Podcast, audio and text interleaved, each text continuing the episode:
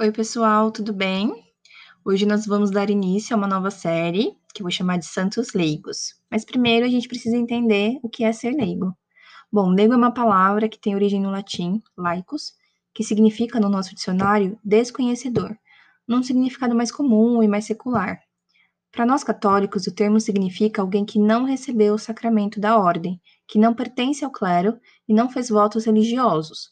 Falemos então de leigos não consagrados, ou seja, que não vivenciaram a vida consagrada à realidade das novas comunidades, ou que não fizeram votos públicos.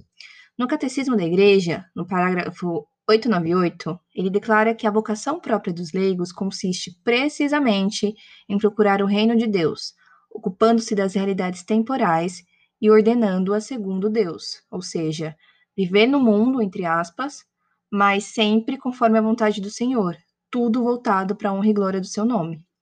Já o Concílio do Vaticano, ele vai falar um pouquinho sobre a vocação universal à santidade, logo, a santidade como vocação a todos, revelando os diferentes caminhos de santidade e como os leigos podem trilhar estes caminhos. Hoje, dia 22 de abril, é o dia de Santa Maria do Egito, ou Santa Maria Egípcia. Portanto, nós vamos falar sobre ela, uma mulher leiga e eremita autônoma. Ou seja, não consagrada de um modo público e que vivera isolada no deserto.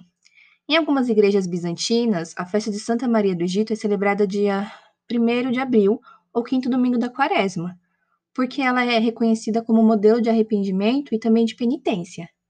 Ela é considerada patrona das mulheres penitentes, padroeira da castidade e da vida cética, que se relaciona com a, sua, com a sua vida repleta de mortificações e pela renúncia do prazer e até mesmo das necessidades básicas, visando o seu desenvolvimento, né, o desenvolvimento da maturidade espiritual e uma maior intimidade com Deus. Ela, né, a santa, fez um relato importante da sua vida ao Padre Zósimo, a quem ela fraternamente chamou de pai. E esse relato foi escrito por São Sofrônio, o relato está disponível na internet, tem uma tradução para o português, e muito da sua vida também está retratada na arte sacra e até mesmo na literatura brasileira, é, como a peça chamada Oratório de Santa Maria Egípcia, de Cecília Meirelles, que, é claro, tem as suas distorções devido à licença poética da autora e da sua vivência secular. Uh, a santa relatou ao padre Zósimo seu passado de malícias, sexualidade desregrada, processo de conversão e a sua vida mística.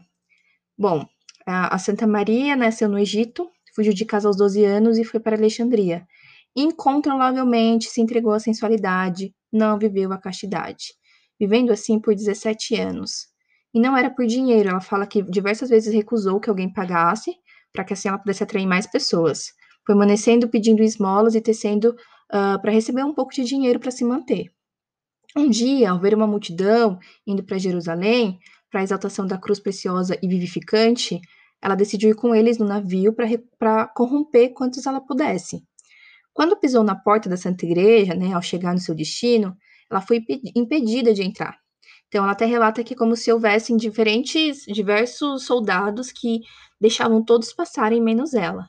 Ela tentou por três vezes, percebendo que isso poderia ser uma ação divina é, diante dos seus pecados, ela pediu né, a Nossa Senhora, que a ajudasse a entrar na igreja e que, se isso acontecesse, ela mudaria de vida.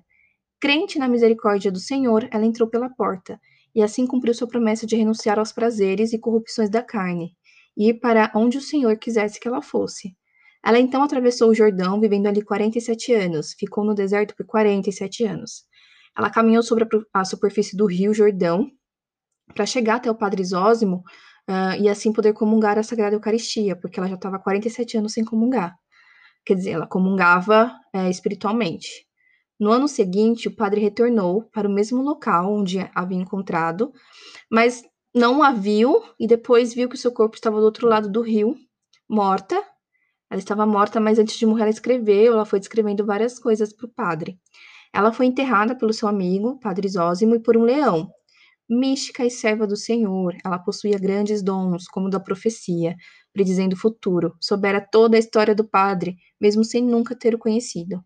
Quando eu olho, quando eu penso e reflito sobre a história dessa grande mística, leiga e eremita, eu só consigo pensar que nenhum pecado pode nos impedir de viver a misericórdia do Senhor, e que nunca é tarde para recomeçar e caminhar conforme a sua vontade.